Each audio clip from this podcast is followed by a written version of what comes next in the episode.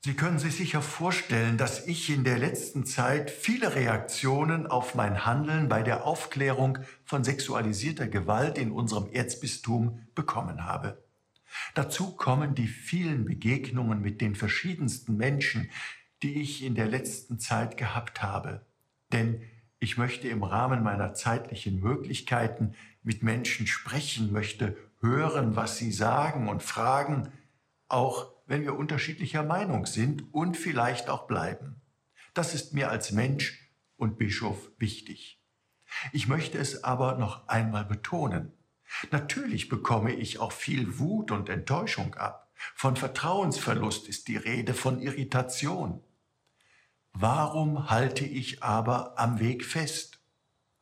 Ich bin als Bischof und Christ zutiefst davon überzeugt, dass nur die Wahrheit uns befreien kann von den Schatten der Vergangenheit.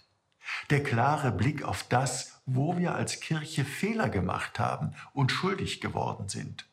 Und dass wir dann als Institution Konsequenzen ziehen.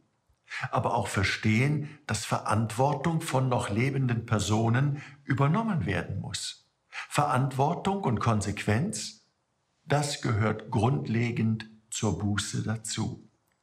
Wenn also am 18. März die unabhängige Untersuchung veröffentlicht wird, dann werden damit die Verantwortlichkeiten klar benannt.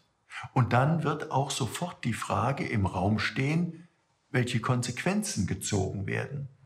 Um diese wichtigen Entscheidungen schnell und entschlossen, aber auch mit der gebotenen Sorgfalt treffen zu können, werde ich im Gutachten genannte Personen, wenn es nötig ist, vorläufig von ihren Aufgaben entbinden. Sofern es mich betrifft, habe ich bereits erklärt, dass ich mich den Ergebnissen der Untersuchung stellen werde. Dasselbe erwarte ich aber auch von anderen.